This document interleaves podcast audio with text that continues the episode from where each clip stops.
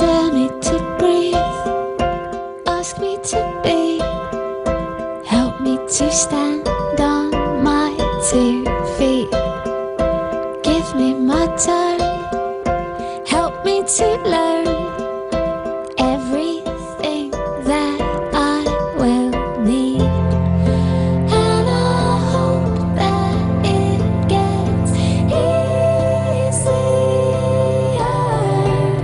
Opinión a diario. En Anoeta, mañana sábado, y sobre el césped compartido con Real Sociedad y Rayo Vallecano, Alejandro Hernández Hernández pondrá fin a su singular semana después de cobrar un notable protagonismo en la sala BOR con sus correcciones. A Hernández Maeso en el Real Madrid Almería y a Gil Manzano en el Atlético Sevilla de ayer noche en el Metropolitano. No podemos decir que no se haya ganado el sueldo. El On-Field Review ya forma parte de nuestras vidas.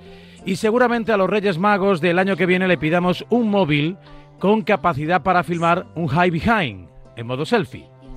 El caso es, y eso no lo digo yo, sino todos los especialistas arbitrales que pululan por los medios de comunicación intentando explicar lo inexplicable, que la casi totalidad de sus intervenciones, hay bastante consenso por cierto respecto a su alto nivel de acierto, no tenían que haberse producido.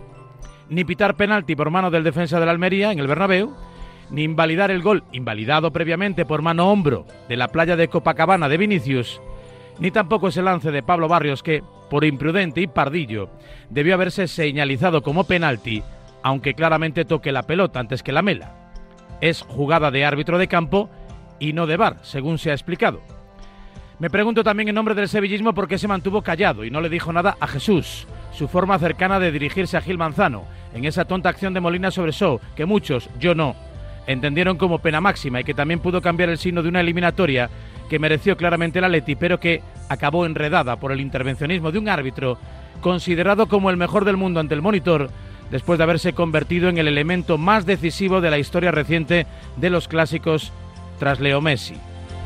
Resumiendo el despropósito, un colegiado muy deficiente a ras de hierba se encarama a la élite más absoluta revisando tomas televisivas y corrige errores que por protocolo no debería corregir. Fútbol, España, 2024. Hernández Hernández. Solo me queda preguntarte, ¿por qué no te callas? Varela dice lo